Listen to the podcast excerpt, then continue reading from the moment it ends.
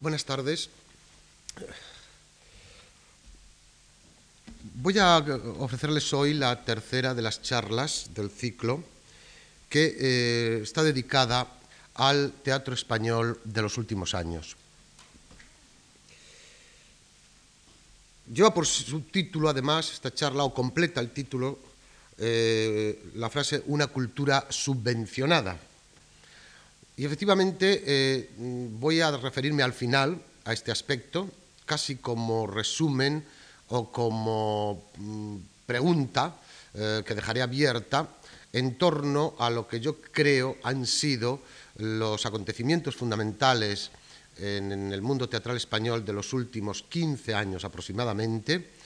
Eh, preguntas, repito, que quedan completamente en el aire, pues ya de antemano diré que el proceso que se inicia en 1976 eh, yo creo que tiene actualmente, en algunos aspectos, por suerte, eh, mucho más interrogantes que realidades. Pero vayamos con eh, algunos de los aspectos que podíamos eh, desarrollar, dado que eh, en otros trabajos ya me he detenido en muchos de ellos, pero que el tiempo me va a impedir hablar de todos con seriedad. Por lo tanto, he preferido seleccionar algunos y detenerme más ampliamente.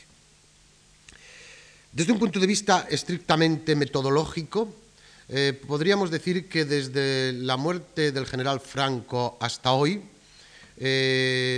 la pregunta que podríamos hacernos para resumir esta etapa sería si a los cambios políticos y sociales evidentes en estos últimos aproximadamente 15 años eh, corresponden también unos cambios dentro del mundo teatral español y cuando empleo el término mundo teatral me estoy refiriendo eh, no solo a la escritura teatral, al texto, sino evidentemente a los espectáculos y a todo lo que llevan consigo la llegada de los espectáculos a escena. Como he adelantado anteriormente, yo creo que muchas cosas también han cambiado en el teatro español y algunas muy fundamentalmente, lo cual no quiere decir que desde el punto de vista cualitativo, desde la perspectiva de un profesor de literatura, eh, el panorama actual sea más positivo que lo podía ser hace 20, 30 o 40 años insisto, desde la perspectiva textual. Eh, a ello me referiré luego más ampliamente y de una manera ya más particular a ello, sobre todo desde la perspectiva del teatro clásico, con todo lo que significa, me referiré el próximo jueves. Desde un punto de vista metodológico, como he dicho antes, como anunciaba antes, yo dividiría esta etapa eh, en cuatro periodos aproximadamente, por lo menos para centrar un tanto las preguntas que luego me haré. La primera etapa, mínima en cuanto al tiempo, correspondería prácticamente a los años 1976 y 1977. Durante estos años, a los escenarios españoles llegan una serie de textos y de nombres que habían estado o prohibidos, esos textos, y alguno de esos nombres en parte, o por diversas circunstancias, sobre todo dado el carácter, eh, me detendré también luego en ello, dado el carácter de mm, teatro empresarial que había funcionado hasta entonces, textos y nombres que los empresarios eh, habían desestimado, quizá porque pensaban, y a lo mejor tenían razón, que el público no iba a responder ante la llegada de esos nombres y de esos textos. Son unos años, 76 y 77, fundamentalmente de recuperación de autores y de recuperación, como digo, de algunos textos. Son eh, años en que dos nombres del teatro español de este siglo van a iniciar, y permitan ustedes el símil, aunque no sea muy apropiado, una carrera desenfrenada en los escenarios que dura prácticamente hasta hoy. Naturalmente, se trata, y los que estén familiarizados con la escena española se habrán dado cuenta de ello durante los últimos años y este año pasado, incluso esta temporada pasada, incluso, de Valle Inclán. Lógicamente, de Valle Inclán, bastantes obras no habían llegado a un público eh, amplio a través de los escenarios comerciales, eh, habían llegado naturalmente, y no todas absolutamente, eh, a través de grupos independientes o a través de escenarios como eran los provisionales de colegios mayores o efímeros de algún lugar en particular, pero no en el teatro consolidado comercial. Valle Inclán es el primero, García Lorca es el segundo. Los dos son los autores clásicos para entendernos, pues así pueden denominarse ya, más representados en España en los últimos años. Junto a esta recuperación, eh, autores como Rafael Alberti, que llega también en la temporada 76-77 con el Adefesio, eh, con un éxito impresionante. Eh, una tercera generación, representada sobre todo por, yo pondría al menos un ejemplo, que es el de Francisco Nieva, dramaturgo importantísimo, además de otras muchas cosas, y que prácticamente no había llegado a los escenarios. Eh, dramaturgos que habían sido estrenados en circuitos minoritarios o en ocasiones esporádicas en circuitos más comerciales, como pueden ser Martínez Mediero, Rodríguez Méndez, eh, el propio Arrabal. Y por lo que se refiere a obras, eh, quizá la más representativa que llega a los escenarios en España en esa temporada es eh, la doble historia del doctor Balmi de Antonio Boro Vallejo, escrita en 1964, estrenada no como se dice en los libros eh, habitualmente dedicados al teatro español en Inglaterra unos años después, sino que el estreno de esta obra fue curiosamente en un college norteamericano eh, y dirigida por un hombre dedicado al teatro, por Alfonso Manuel Gil, en un college llamado Middlebury College en Estados Unidos.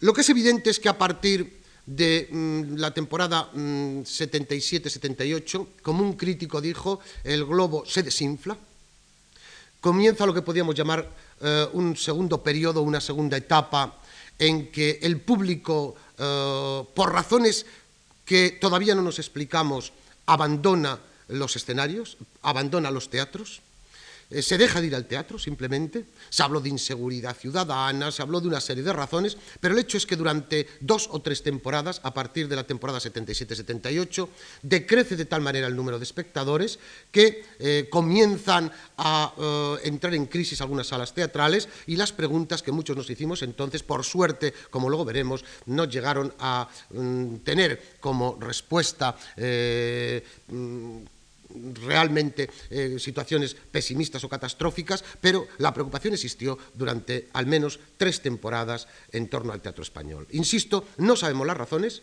pues si hay algo, y desde aquí me gustaría denunciarlo una vez más, si hay algo de que carecemos para hablar muchas veces seriamente en torno al teatro español, como en muchas otras actividades, es, digo, carecemos de encuestas realmente científicas y adecuadas eh, que pudieran darnos mm, respuesta a muchas de las preguntas que nos hacemos en, torno a lo que podemos llamar la sociología del teatro español último, la sociología del teatro español de los últimos años.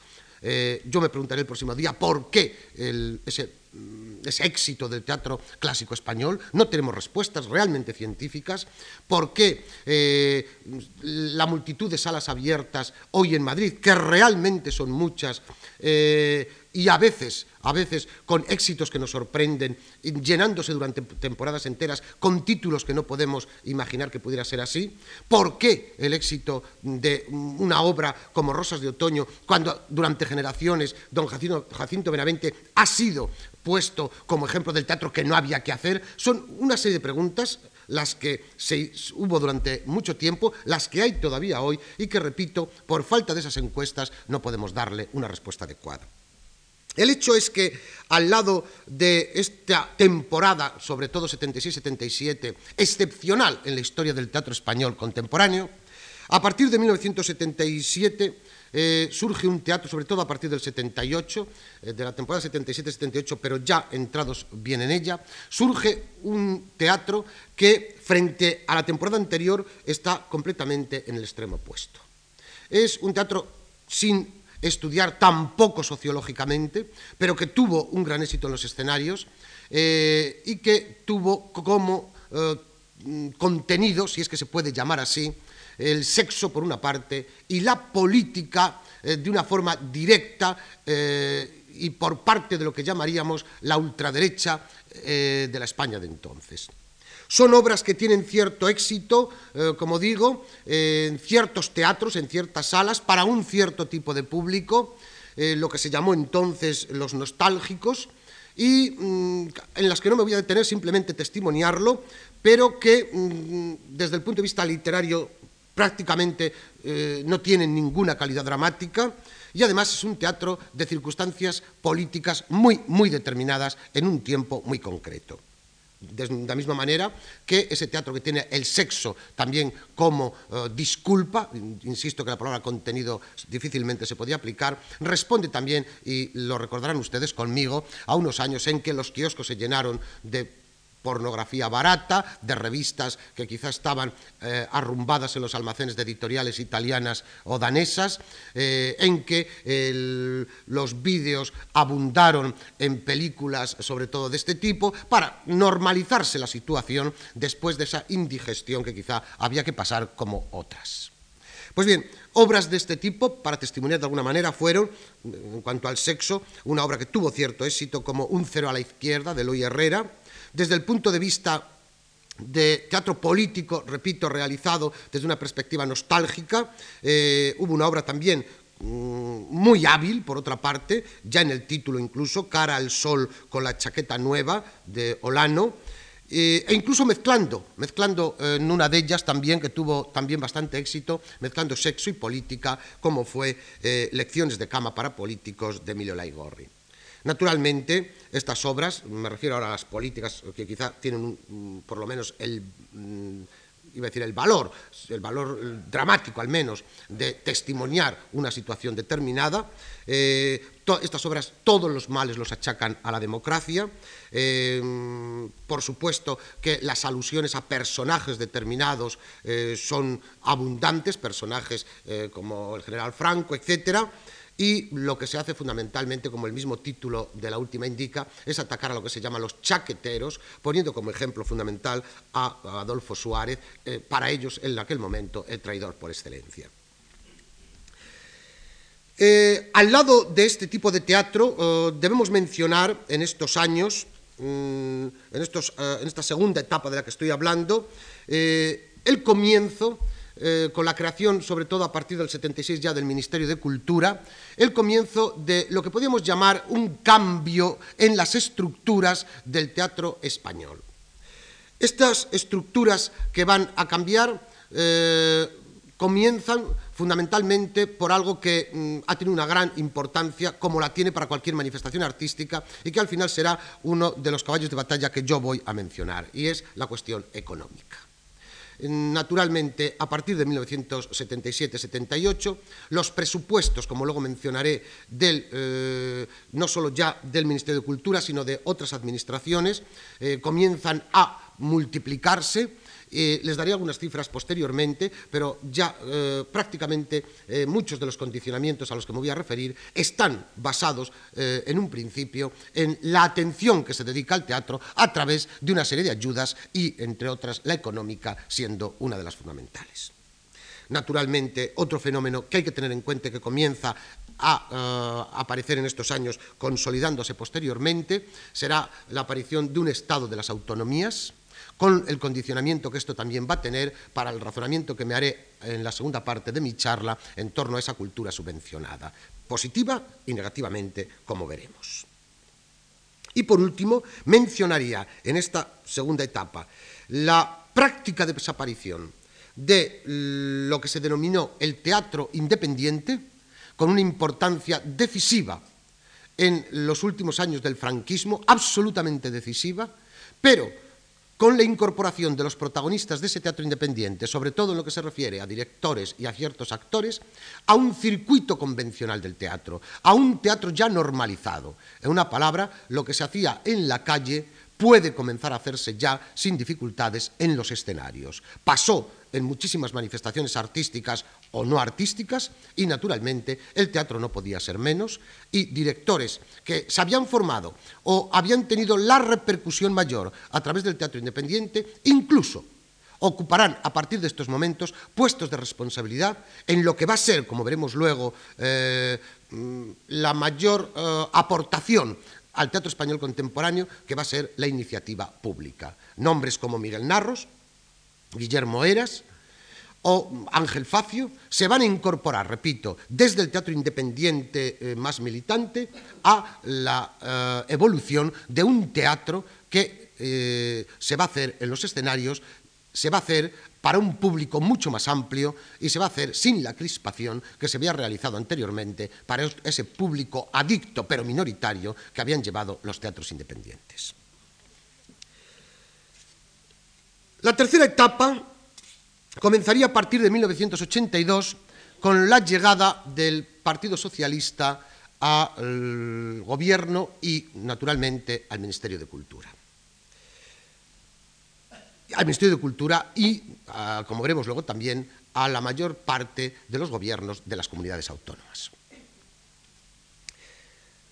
De 1982 a 1985 yo resumiría estos años diciendo que va a haber una recuperación del público para el teatro, pero una recuperación además manifiesta. En segundo lugar, que la ayuda al teatro se va a acentuar desde la perspectiva de la creación natural de un teatro público y de la práctica desaparición de la iniciativa privada para el teatro, iniciativa privada en el 100%, eh, veremos que la iniciativa privada continúa, pero con la ayuda, como veremos, de las administraciones, de las distintas administraciones. Se van a consolidar fenómenos que habían comenzado anteriormente, como el fenómeno de la descentralización, como eh, el fenómeno de mm, esa incorporación que yo he hablado de unos eh, personajes importantes en un teatro minoritario a un teatro ya mucho más amplio. van a llegar a los escenarios eh, jóvenes dramaturgos que, sin embargo, si desde la perspectiva de hoy podemos decir que no han cuajado completamente la mayor parte de ellos, aunque sí algunos nombres, y durante estos años también, paradójicamente, como algunos dramaturgos se han quejado, comienza lo que podíamos llamar el eh, olvido, eh, de algunos de ellos totalmente y de otros en gran parte, de los que habían sido los dramaturgos con mayor representatividad en las décadas anteriores. Me estoy refiriendo a esos dramaturgos que conformaban el, denominado teatro realista, teatro social, teatro silenciado, teatro prohibido, etc., y que, eh, no voy a entrar en ello, pero es un fenómeno interesantísimo desde el punto de vista sociodramático de estudiar, estos dramaturgos que tanto habían hecho por el teatro español, que tantas dificultades habían tenido durante aquellos años, cuando llega la posibilidad de ser eh, llevados a los escenarios ampliamente, estos dramaturgos, sin embargo, por desgracia, o de una manera, no digo en absoluto, alguno a lo mejor tiene sus eh, contenciosos, pero de una manera, eh, insisto, difícil quizá de explicar, pero yo no creo que culpabilizando de una manera directa a quien en aquel momento estaba intentando hacer algo por el teatro español, el problema, repito, es que estos dramaturgos comienzan a ser prácticamente unos desconocidos para las nuevas generaciones. Prácticamente esos dramaturgos, como Martín Recuerda, como el propio Rodríguez Méndez, como Lauro Olmo, etcétera, etcétera, estos dramaturgos, repito, desaparecen de los escenarios.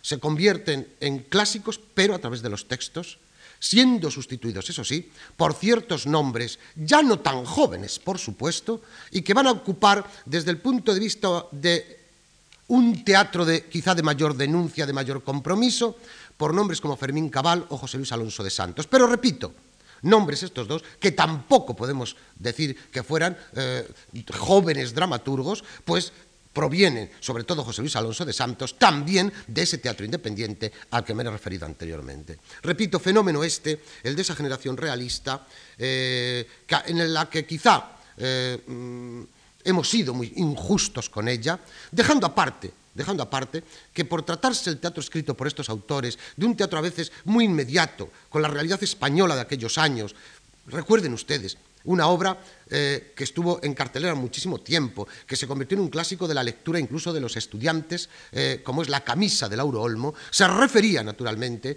a unos años específicos con un fenómeno concreto como era el de la inmigración. Por supuesto que si solo hubiera sido una obra crónica de la emigración no eh, hubiera sido estudiada como fue estudiada. A través de la emigración se estaba haciendo un retrato de la España de entonces, e incluso yo diría del trabajador de la España de entonces, de eh, la lucha de clases, una palabra de la España de entonces, que superaba ampliamente la pura crónica, el puro testimonio inmediato. Pero es un hecho que muchas obras nacieron muy directamente con la realidad del momento y sobre todo que el lenguaje de estas obras, quizá, o si no de estas, perdón, no se puede generalizar, de muchas de estas obras, quizá ese lenguaje dramático, eh, el público actual eh, está un tanto lejano a él. Claro que nos preguntaremos luego cuál es el teatro que está triunfando en los escenarios y si es un mejor teatro que aquel, que esa sería quizá la respuesta más comprometida, pero a la, a la cual yo no, voy, yo no voy a eludir. Fenómeno importantísimo es el fenómeno que he mencionado y que durante estos años también se va a consolidar de la descentralización. Si algo habíamos, eh, eh, de algo nos habíamos quejado, aparte naturalmente de la censura, eh, que bastante importante era ya para los creadores, en aquellos años, sobre todo los últimos del franquismo, era como el teatro español, como lo había sido también antes, prácticamente era el 80 o el 90% en Madrid y el resto un poco para Barcelona y el resto de las provincias o de las ciudades más importantes de España, con escasa presencia en los escenarios, al menos de un teatro importante. La descentralización, como veremos, ha sido manifiesta, absolutamente manifiesta. También yo me preguntaré, naturalmente, si esa descentralización ha sido positiva totalmente o si ha habido algunos aspectos, y para mí algunos muy graves, que es necesario mencionar. Lo que sí, antes de hacerme esa pregunta, les diré, es que, deteniéndonos, por ejemplo, en Madrid, les voy a poner mm, como testimonio eh, hasta qué punto esa descentralización ha llegado también incluso a las distintas administraciones. El teatro hoy se hace en Madrid desde la administración central, directa o indirectamente, desde la administración autonómica, directa o indirectamente, desde la administración municipal, desde la iniciativa privada con colaboración, a veces casi total, de alguna de las administraciones anteriores, desde instituciones diversas, pero también con ayuda de algún tipo, nunca, naturalmente, con eh, la responsabilidad, sobre todo económica directa, de esas instituciones. Y por último, incluso desde salas que, llevando el título de salas marginales o alternativas, sin embargo, se mantienen precisamente por el dinero que les llega de la Administración.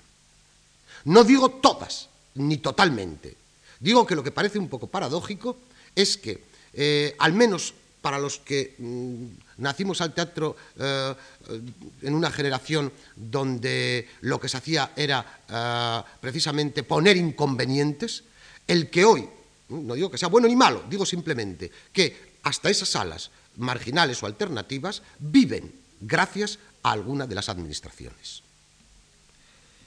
Sin embargo, el problema de la descentralización, repito que durante estos años se va a consolidar y hoy prácticamente está realizado, eh, yo diría que ha llevado consigo también algunos problemas. Y los problemas fundamentales para mí son eh, fundamentalmente los siguientes. En primer lugar, la desconexión administrativa. Mm, creo que es una de, eh, de las obsesiones hoy en cierto tipo de administraciones, sobre todo la administración central, la administración del gobierno central, sobre todo el Ministerio de Cultura, pero es un problema sin resolver. Es decir, la falta de conexión entre los gobiernos autónomos o las consejerías correspondientes, los ayuntamientos, las diputaciones, es decir, de donde proviene el dinero, en una palabra, entre ellas, entre la Administración central, por otra parte, hace que eh, la falta de información llegue Mm, a que una obra, una compañía, eh, sea subvencionada por distintas administraciones y, como ha ocurrido en alguna ocasión, que esa compañía, el dinero que ha recibido, sea para un estreno, por ejemplo, sea superior al dinero que se necesitaba para montar la obra. Y no hablo ya cuando en algunas ocasiones podemos ver en las carteleras, incluso con la colaboración de Tabacalera o con la colaboración de alguna otra institución privada. Creo que un problema fundamental que es necesario resolver por pura honestidad desde el punto de vista económico es que la información entre las distintas administraciones sea transparente y sea total. No se puede estar estudiando un expediente para ayudar a una compañía de Galicia sin saber si la consejería correspondiente ha ayudado a esa compañía. Y de la misma manera, no se puede eh, en Galicia estudiar un expediente cuando no se sabe si el gobierno central ya ha subvencionado ese estreno. Esa desconexión, repito, sigue existiendo y creo que de alguna manera eh, está ocasionando un perjuicio no solo al teatro, sino en las propias autonomías o en las propias provincias a otras compañías que merecerían también ayuda o a otros creadores que merecerían también ayuda. En segundo lugar, yo diría que también hay un problema porque se invierte demasiado dinero en proyectos, yo diría, muy coyunturales, muy inmediatos. Lo que se ha llamado el lucimiento del político de turno. Es cierto, es cierto que durante mucho tiempo no se ha hecho una política a largo plazo, en que lo que se ha pretendido ha sido quizá eh, crear más fuegos artificiales que crear una infraestructura como tal. No se ha hecho una política teatral no solo coordinada, sino también mirando hacia el futuro y no que el futuro sean los seis meses, el año o los dos años del eh, político respectivo. Eh, para mí esto es grave, pero además, sobre todo porque en muchas ocasiones los delirios de grandeza han llevado a un dispendio económico muy acentuado. Y en tercer lugar, algo muy sutil y que por lo tanto yo voy a intentar que mis afirmaciones queden lo más claro posible, porque dada la sensibilidad existente en torno al tema, eh, siempre que menciono esto, eh, depende de donde se haga, por otra parte también, naturalmente, parece que se ven los cuernos del diablo. Yo he afirmado y escrito en alguna ocasión que, estando de acuerdo absolutamente desde un punto de vista político-administrativo con un Estado de las autonomías, sin embargo, creo que el Estado de, las autonomías, en una palabra, la descentralización, no solo Estado de autonomía, sino incluso provincial y local, creo que a lo que debe llegar desde el punto de vista cultural es a una mayor riqueza y participación del hombre público, de la mujer, en las tareas culturales. A lo que no se debe llegar es al paletismo. Y que se me entienda la palabra paletismo con todo el respeto. El paletismo, sin embargo, ha existido y en gran parte sigue existiendo en el teatro como en otras manifestaciones culturales. Dedicar mucho dinero a mirarse el ombligo cuando durante mucho tiempo ya ese ombligo tiene poco que decir y abrirse al exterior creo que es la obligación fundamental. Ustedes son testigos de espectáculos dramáticos, haciéndose preguntas sobre, entre comillas, las raíces de algunas culturas, de algunos pueblos, de algunas manifestaciones eh, o situaciones culturales determinadas, cuando de lo que se trata en la mayoría de las ocasiones no es ni siquiera eh, labor antropológica, ni labor cultural, ni buscar las raíces eh, realmente desde un punto de vista eh, histórico, sino a veces exclusivamente un folclore de escaso interés. O simplemente el forzar las situaciones para de alguna manera fomentar unas mm, situaciones de carácter nacionalista que por lo menos al que desde el exterior se acerca con buena voluntad para analizar esas situaciones, le resultan, cuando menos en ocasiones, mm, de un, de un barato eh, exclusivamente en lo que se refiere al contenido, eh, de una situación un tanto cara en cuanto se refiere a los recursos que se han empleado. Insisto, es una opinión personal sobre situaciones concretas, sobre espectáculos concretos y, eso lo afirmo, sobre textos que después leídos tienen incluso menos interés que el espectáculo que se ha presenciado. Eh, ese reduccionismo, si ustedes quieren, ese localismo, yo creo que durante los años que estoy hablando, es decir, esa tercera etapa, creo que incluso hasta fue necesario. Lo que me parece un poco grave es que todavía se siga asistiendo a las mismas representaciones.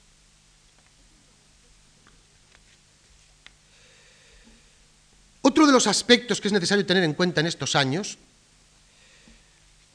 tan preocupante como el anterior, ha sido el de los festivales de teatro. Yo escribí en una ocasión, aunque no gustó quizá a algunas personas, que eh, durante estos años España fue un festival en marcha. Y sigo oh, reafirmando lo mismo. Yo creo que hoy quien tenía que darse cuenta lo ha hecho de que la fórmula de los festivales es una fórmula agotada, que los festivales, tal como los entendemos hoy, solo sirven para, eh, como dije antes, quizá para fomentar esos fuegos artificiales, pero hay que plantearse, como se ha planteado ya en otros países hace tiempo, eh, que ya la fórmula del festival, que tanta importancia tuvo incluso desde un punto de vista sociopolítico a través del teatro, como, pudo ser Nancy, ¿eh? o como pudo ser Aviñón, o como pudieron ser algunos de los festivales españoles en ciertos momentos determinados, hoy, si permanece, si debe permanecer algo, es un festival especializado, un festival, un festival con un sentido muy directo, pero eh, esos festivales de relumbrón, esos festivales mm, con obras de teatro extranjeras que quizá son vistas por una media de 50 espectadores y precisamente no aquellos que a lo mejor deberían verlas, que eran los profesionales del teatro, donde podrían aprender o donde podrían contrastar al menos ¿eh? sus conocimientos, esos festivales, insisto, creo que merecen un replanteamiento. Festivales, naturalmente digo especializados, como puede ser un festival de teatro clásico, por mucho que se le quiera cambiar, eh, la materia está ahí y lo que se pretende con ellos está ahí. Pero el festival, el festival diversificado, el festival tal como hasta ahora se nos ha venido ofreciendo, merece y necesita, repito, un replanteamiento. Ya hace años, por otra parte, en los años de los que estoy hablando en esta tercera etapa, un crítico, incluso director, escribió, en lugar de destinar el dinero previsto para el teatro a obras de infraestructura, eh, promover la producción e intensificar la difusión teatral, se gasta el dinero en festivales internacionales que proporcionan una pirotecnia colorista sin sentar las bases de un auténtico desarrollo del espectáculo y del público. Quiero aclarar, dice rápidamente, que no estoy en contra de los festivales ni de la presencia de compañías extranjeras en nuestro país, pero considero que tal y como hoy se utilizan pueden significar, y es verdad, el enmascaramiento de los problemas mínimamente coherentes. Creo que en gran parte se resolvió, en gran parte digo este problema, desde el momento que los profesionales del teatro ¿eh? tuvieron oportunidad con esas compañías extranjeras, con esos espectáculos, con esos textos, repito, de contrastar su propia labor, pero, insisto, esta fórmula, tal como se ha presentado hasta ahora, merece y necesita, insisto, ser revisada. Durante estos años también y es un aspecto que no he visto tocado hasta ahora por los estudiosos, los anteriores de alguna manera, pero quizá tampoco en la profundidad que merecen. Un aspecto que es necesario destacar es, y muchas de las personas que están aquí eh, simplemente por edad lo van a ver claro desde el primer momento, es el cambio que también eh, se ha establecido con la crítica teatral. Y no me refiero tanto, no voy a detenerme ahora en la crítica especializada, de revista académica o científica, ni siquiera, fíjense ustedes, con la crítica de revistas dedicadas al teatro, como pueden ser Primer Acto, o ni siquiera tampoco con la crítica de la revista de carácter general dedicada en parte, o muy poco, a eh, asuntos teatrales. Me refiero sobre todo a la crítica que realmente ha tenido influencia, pues lo que un profesor o un investigador pueda publicar en una revista científica le interesa a 20 investigadores y a 40 alumnos que lo tienen que leer y a dos que están haciendo la tesis doctoral, pero poco más. Eh, la revista Primer Acto, naturalmente la Biblia del teatro durante las últimas décadas, en el fondo no, nos engañemos, era leída eh, por mil, bueno, era leída. La tirada podían ser mil, dos mil, tres mil ejemplares, leída no sabemos por cuántos. ¿eh? Pero lo que es evidente es que la crítica que ha tenido importancia durante generaciones ha sido la crítica del periódico diario. Naturalmente, hace décadas, eh, Alfredo Marquerie hacía que una obra triunfara en el escenario, y digo triunfar desde el punto de vista del público, o permaneciera ocho días en cartel. Y al lado de Alfredo Marquerie, que cito como ejemplo representativo, podríamos también mencionar la influencia de otros críticos a través de la prensa. ¿Qué ha sucedido? Pues y los críticos son conscientes de ello, pues yo he hablado con ellos y muchos son amigos míos, el crítico de periódico hoy ha perdido muchísima influencia. Ni el autor, ni el actor, ni el director tiemblan ante la crítica del periódico diario. Y no solo tiemblan, sino que se permiten decir, y lo hacen, que ni siquiera la leen. Y es que quizá tienen razón.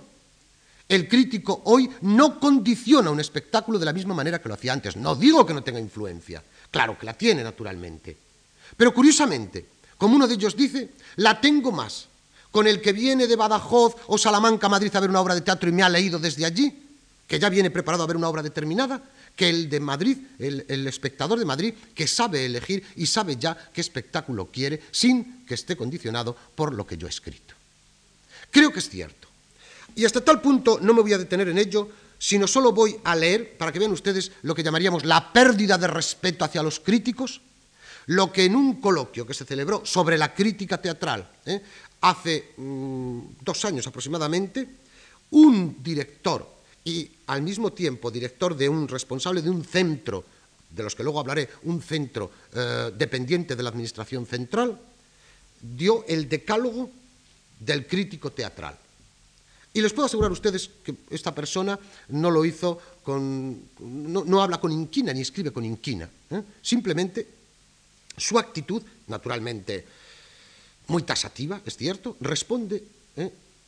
a la actitud general que en los medios teatrales hoy se tiene al crítico frente, repito, frente a lo que se le tenía hace unas décadas. Dijo que el decálogo del crítico de periódico era una actitud paternalista, insultante, dos, insultante y cruel, tres, autosuficiente, cuatro, con desconocimiento de la práctica escénica, quinto, desprecio por el discurso teatral no compartido. Sexto, obviedad elevada a categoría de máxima. Séptimo, eh, perdón, definición estética de un solo gusto.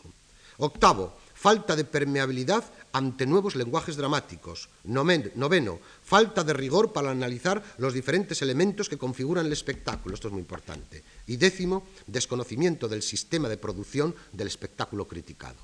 Como ven ustedes, eh, prácticamente está planteando en este decálogo algunas de las cuestiones fundamentales que tendríamos que estudiar para intentar ver el teatro como producción teatral, como hecho teatral eh, llevado ya al escenario. Y sobre todo, insisto que habría que detenerse, no hablo ya ahora de la, de la relación con la crítica, sino simplemente en el hecho como tal, cuando dice falta de permeabilidad ante nuevos lenguajes y falta de rigor para analizar los diferentes elementos que configuran el espectáculo. Porque, según el mundo del teatro hoy, el crítico teatral habitual del periódico lo que hace es fundamentalmente hablar del texto, pero no hablar del espectáculo dramático, o detenerse en el espectáculo dramático muy por encima. Veremos la importancia que esto tiene, como me detendré ahora al hablar de los últimos años. Y en fin, yo diría que en esta tercera etapa del 82 al 85, eh, comienza ya de una manera muy acentuada a cobrar importancia el que yo creo que ha sido el protagonista del hecho teatral durante los últimos años, consolidándose en lo que llamaríamos la cuarta etapa que lleva hasta nuestros días. Me estoy refiriendo al director teatral. Si hay una figura hoy con importancia, con influencia en los escenarios, ese es el director de teatro. Yo les diría que hoy se da el fenómeno en el teatro que antes no se daba, por el cual el público asiste al teatro preguntándose por quién es la persona que ha dirigido la obra. Antes sería el autor, yo diría que antes la influencia era la del actor, se iba a ver fundamentalmente a ciertos actores. Por favor, no pensemos en teatros eh, minoritarios, en, obras de teatro para un público, llamémosle, eh, intelectual. Estoy hablando del fenómeno del teatro en general. Y en general, hace 30, 40 años, el actor era el protagonista del hecho teatral. Y era el que llevaba al público al escenario. Y en gran parte, alguien me dirá, ¿y qué pasa hoy con Lina Morgan o Alberto Closas? Y tendría que darle absolutamente la razón. Es ella o él quienes atraen, o Arturo Fernández, quienes atraen directamente al público al escenario. Durante algún tiempo, también yo diría que eh, dependía mucho del autor de la obra. Y no estoy hablando, repito, el hecho de que hubiera autores como Antonio Buero Vallejo o como Antonio Gala, que se sabía ya que tenían su público y más que su público. Me refiero, insisto, en general, no veamos las excepciones. Hoy, en los últimos años, yo diría que la figura que ha adquirido importancia, repito, es el director de teatro. Pero yo diría que además con razón, porque si una de las afirmaciones que tradicionalmente se hacen, y que me perdone alguno de los jóvenes dramaturgos que hay aquí, eh, es que eh, no han aparecido realmente dramaturgos jóvenes importantes en los últimos años en España. Yo creo que sí, que están ahí. Lo que ocurre es que no son autores naturalmente populares, no han adquirido una popularidad. Quizá el único eh, o uno de los únicos con una calidad, por otra parte, en su primera obra envidiable, Ignacio García May. Pero es cierto que Ignacio García May a muchos de ustedes a lo mejor ni les suena. Yo diría, repito, que en cuanto a los directores, sin embargo, hay unos excelentes directores y además de muy diferentes generaciones. La nómina, incluso me atrevería a afirmar que es impresionante, con montajes que con dinero y sin dinero han sido excelentes. Lo que pasa es que a veces a veces criticamos demasiado lo nuestro y no salimos a ver lo que se hace fuera. Y yo les puedo asegurar, me da miedo el avión y por lo tanto no viajo mucho, ¿eh? pero que cuando salgo al extranjero procuro ver teatro. Y naturalmente que he visto espectáculos extraordinarios, montajes extraordinarios, ¿eh? comparables y a veces mejores que eh, la media de lo que puedo ver en Madrid. Pero es evidente que directores de una generación como la de Adolfo Marsillac, por ejemplo, muestran indudablemente una calidad indiscutible. Directores como Miguel Narros, como José Carlos Plaza, como Luis Pascual, por hablar de otra generación, como José Luis Gómez, por hablar de otra generación. Un director que yo diría ha tenido eh, pocos, eh, un parangón difícil en el resto de Europa donde durante muchos años, con un trabajo pulcro, con un trabajo sin alaracas, pero sin embargo pensando en lo que es en gran parte el protagonista del espectáculo, que no es la luz ni el sonido, es el hombre de carne y hueso, el actor que está allí, y con los que, con los que trabajaban maravillosamente, como era José Luis Alonso. Un director como González Vergel, y por hablar quizá de la nueva generación, un director como Ernesto Caballero, muestran, repito, hasta qué punto he citado algunos nombres, que podía citar muchos más, naturalmente, ¿eh?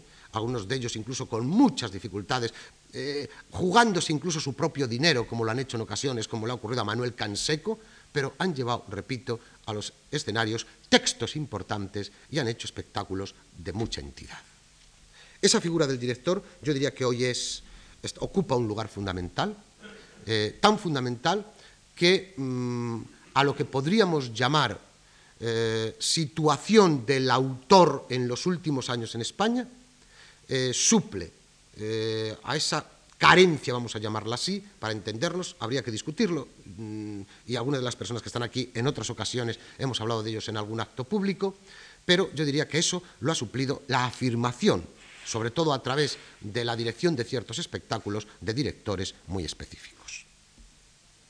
Y en fin, la última etapa, y es la que me va a llevar el último tramo de mi charla y detenerme en eso de una cultura subvencionada que por otra parte ya he mencionado hasta aquí, pero de una manera más específica, comenzaría en 1985 con la aprobación de la ley del teatro y todo lo que trajo consigo.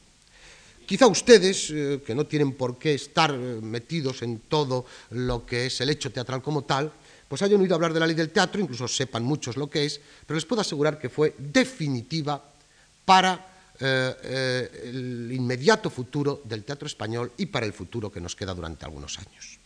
Esa ley del teatro que se hizo esperar pero llegó en 1985 y que tuvo como protagonista una persona que hoy ha salido de un ministerio en el que ha estado y ha hecho una labor extraordinaria, como fue eh, Garrido, José Manuel Garrido, como director del INAEM durante muchos años y subsecretario en el ministerio durante otros. La ley del teatro se debe a él, como otras muchas cosas y al César lo que es del César. ¿eh? Eh, esta ley del teatro, repito, hay que entenderla además mm, saliéndonos del puro, eh, de la pura imagen que a veces nos presentamos del texto teatral y de la escena donde ha sido llevado ese texto. Esta ley del teatro favorece y contempla numerosas manifestaciones del hecho teatral, desde la creación, desde la formación de actores, de la, de la, formación de directores, desde la formación de técnicos, desde la ayuda a giras, a, a estrenos. Yo diría que contempla prácticamente todo lo que puede darse en un mundo como es el del teatro, tan diversificado y tan complejo por otra parte. Pero yo diría que durante estos años, y a partir de la ley del teatro y de su aplicación, puedo afirmar como lo he hecho en otras ocasiones, que el teatro se ha convertido prácticamente en un hecho cultural. Un hecho cultural y, como digo en el título de mi charla, además subvencionado.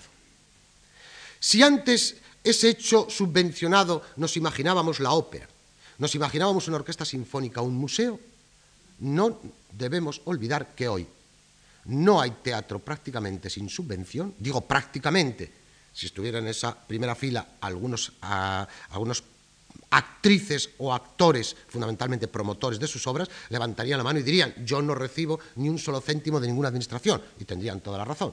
Y además son, por cierto, esas personas las que más recaudan con sus espectáculos. He citado antes a Lina Morgan, que es el espectáculo más patente, como puede ser en algunas ocasiones, como he dicho antes, el propio Arturo Fernández y algunos otros eh, actores.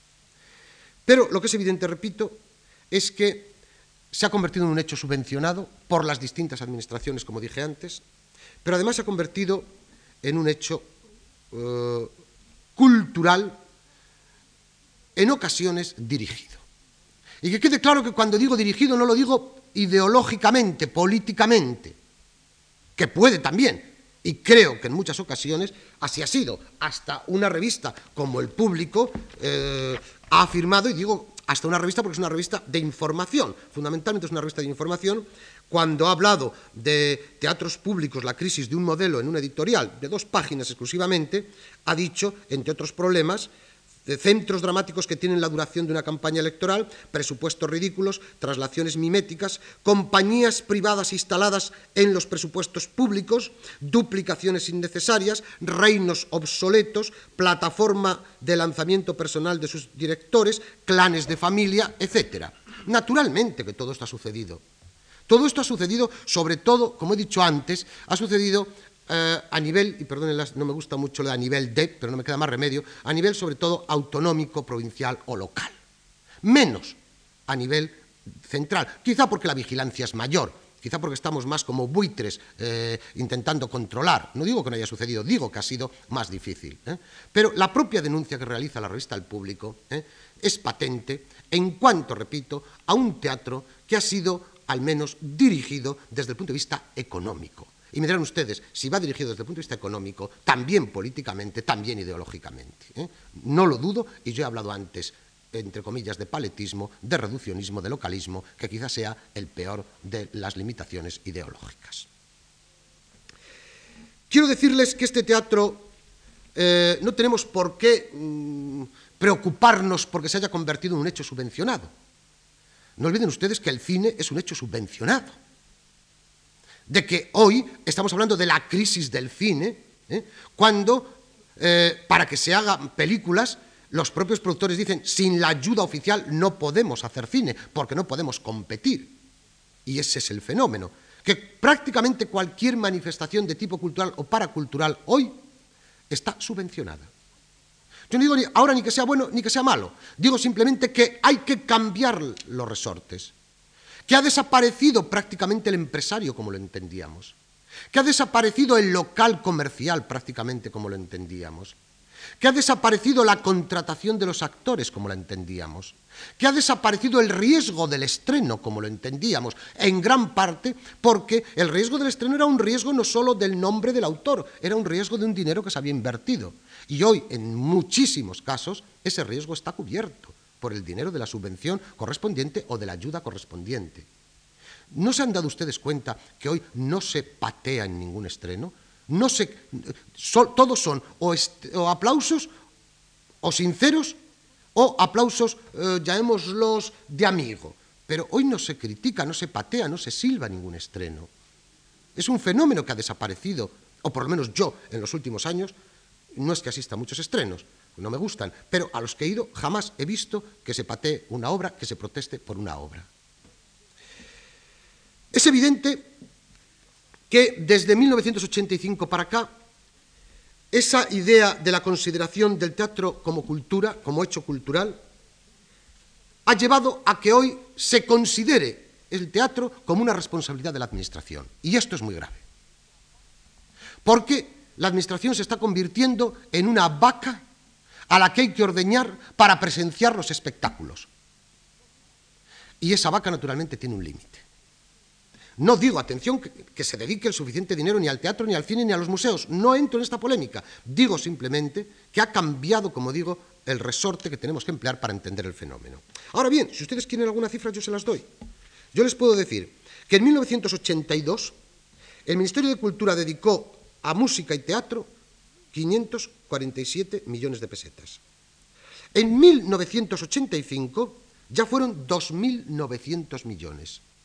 Y por todas las administraciones, ya no solo el Ministerio de Cultura, sino todas las administraciones, es decir, el dinero que se dedica al teatro en España, y no hablo naturalmente de dinero de los funcionarios, de instalaciones, etcétera, digo dinero dedicado puntualmente ese año a, al teatro, en todo el Estado español fue de 15.000 millones de pesetas. El problema no es tanto la cifra, la pregunta es cómo se reparte y qué se hace con ella. Comprenderán ustedes que es muy difícil en una hora hacer este análisis. Bastante tengo con intentar darle un tono a mi intervención determinado para dejar abiertas las puertas. Es un hecho, sin embargo, que estos 15.000, hoy, dos años después, el presupuesto del 91 lo desconozco, ¿eh? Las cifras del 91 las desconozco, pero son considerablemente mayores, eso es evidente. ¿Y quieren ustedes un dato para que vean hasta qué punto es una cultura subvencionada? En 1989, la recaudación por taquilla de los espectáculos de Madrid y Barcelona fue de 3.500 millones de pesetas. Y digo atención, digo Madrid y Barcelona porque en el resto de España ¿eh? No sé cuánto podrá ser, pero es mínimo. Si en Madrid fueron 2.675 millones y en Barcelona 977, el resto quizá de España pudieron ser a lo mejor 500 millones, con lo cual digamos 4.000 millones de pesetas. 4.000 sobre 15.000 millones. Esto es una cultura, y de ahí el título de mi charla, subvencionada prácticamente en su 70%, como pueden ustedes observar.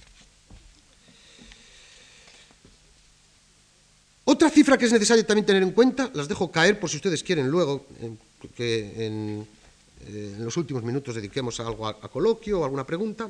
Otra cifra importante que hay que tener también en cuenta es la inversión que se realiza en teatro público directamente y en teatro privado con subvenciones. Porque también aquí hay cierto, cierto descontrol en cuanto a las cifras. Yo he llegado a leer que el Ministerio de Cultura prácticamente está subvencionando el teatro privado en detrimento de los centros que debe mantener, que son los centros por él creados y por él eh, la obligación que tiene de darles un presupuesto adecuado. Esto no es cierto. Esto no es cierto. En 1989 también el 80% del presupuesto de la Administración Central se dedicó a teatro público directamente. Solo el 20% se dedicó a subvencionar teatro privado. Directamente. Ojo, otra cosa son distintas fórmulas, como son salas concertadas, etcétera, etcétera, que no voy a entrar. Digo de una forma directa. El 80% teatro público, el 20% teatro privado. Creo que la cifra es muy importante que se tenga en cuenta porque eh, está demostrando hasta qué punto esa afirmación de teatro como cultura subvencionada, podemos incluso decir que es un teatro de cultura subvencionada y además pública es decir, cada vez mucho más en manos de las administraciones desde todos los puntos de vista. Y que lo que denominamos teatro privado no es tal fórmula, es únicamente el engranaje existente que perdura de etapas anteriores, naturalmente con nuevas perspectivas, con nuevos mecanismos, mecanismos, pero que si no existiera ese dinero de la Administración, prácticamente ese teatro, público, ese teatro privado prácticamente no existiría. De alguna manera, el Estado, las autonomías, las diputaciones, menos los organismos públicos locales, están haciendo del teatro una cultura subvencionada y, repito, además, pública completamente.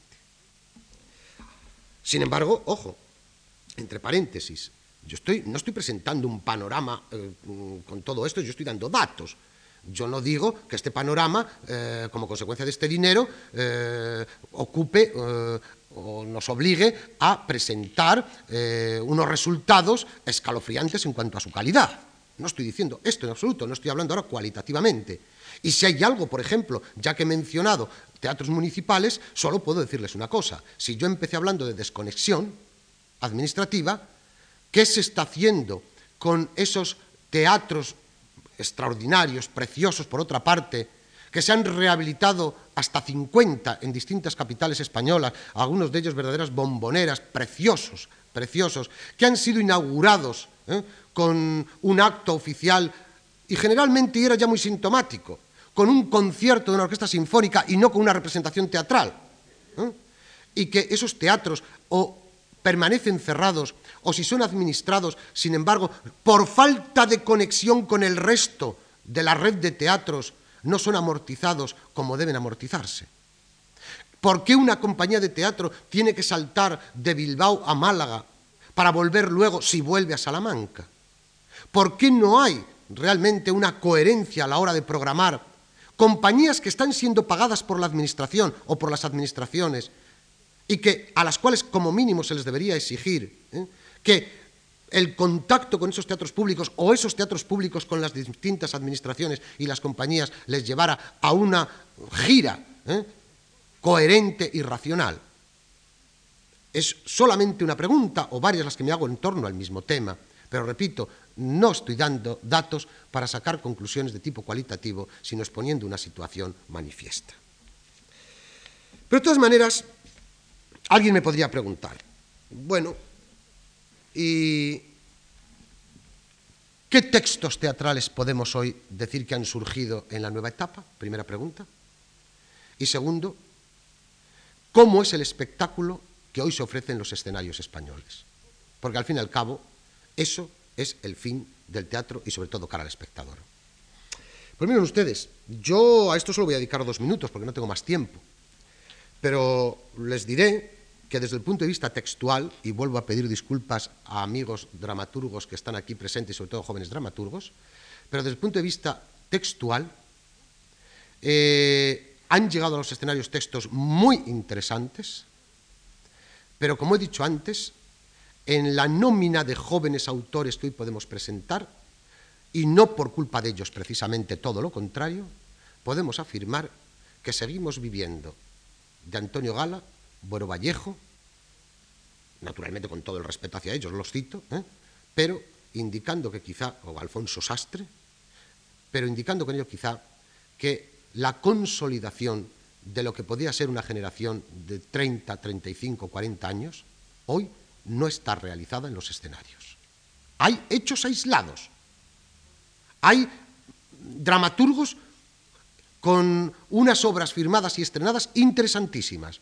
Pero lo que es evidente es que una nueva generación de dramaturgos que haya surgido con la democracia, hoy no la podemos ver ¿eh? de una manera consolidada, repito, irregular en los escenarios. Ellos me dirán que la culpa no es de ellos, y tienen toda la razón, ¿eh? pero eso es la realidad. Y en segundo lugar, y me da pie, porque en ello me dedicaré el próximo día al hablar del teatro clásico, eh, yo diría que la importancia en los escenarios del, del texto ha sido durante los últimos años relegada, asfixiada, por lo que podríamos llamar el espectáculo.